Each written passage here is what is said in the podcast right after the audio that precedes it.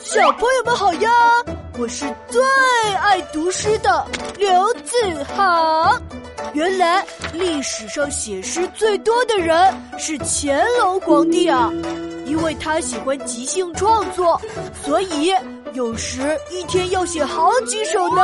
呵呵，我也想要即兴创作一首诗，名字就叫做《咏巧阔逆》。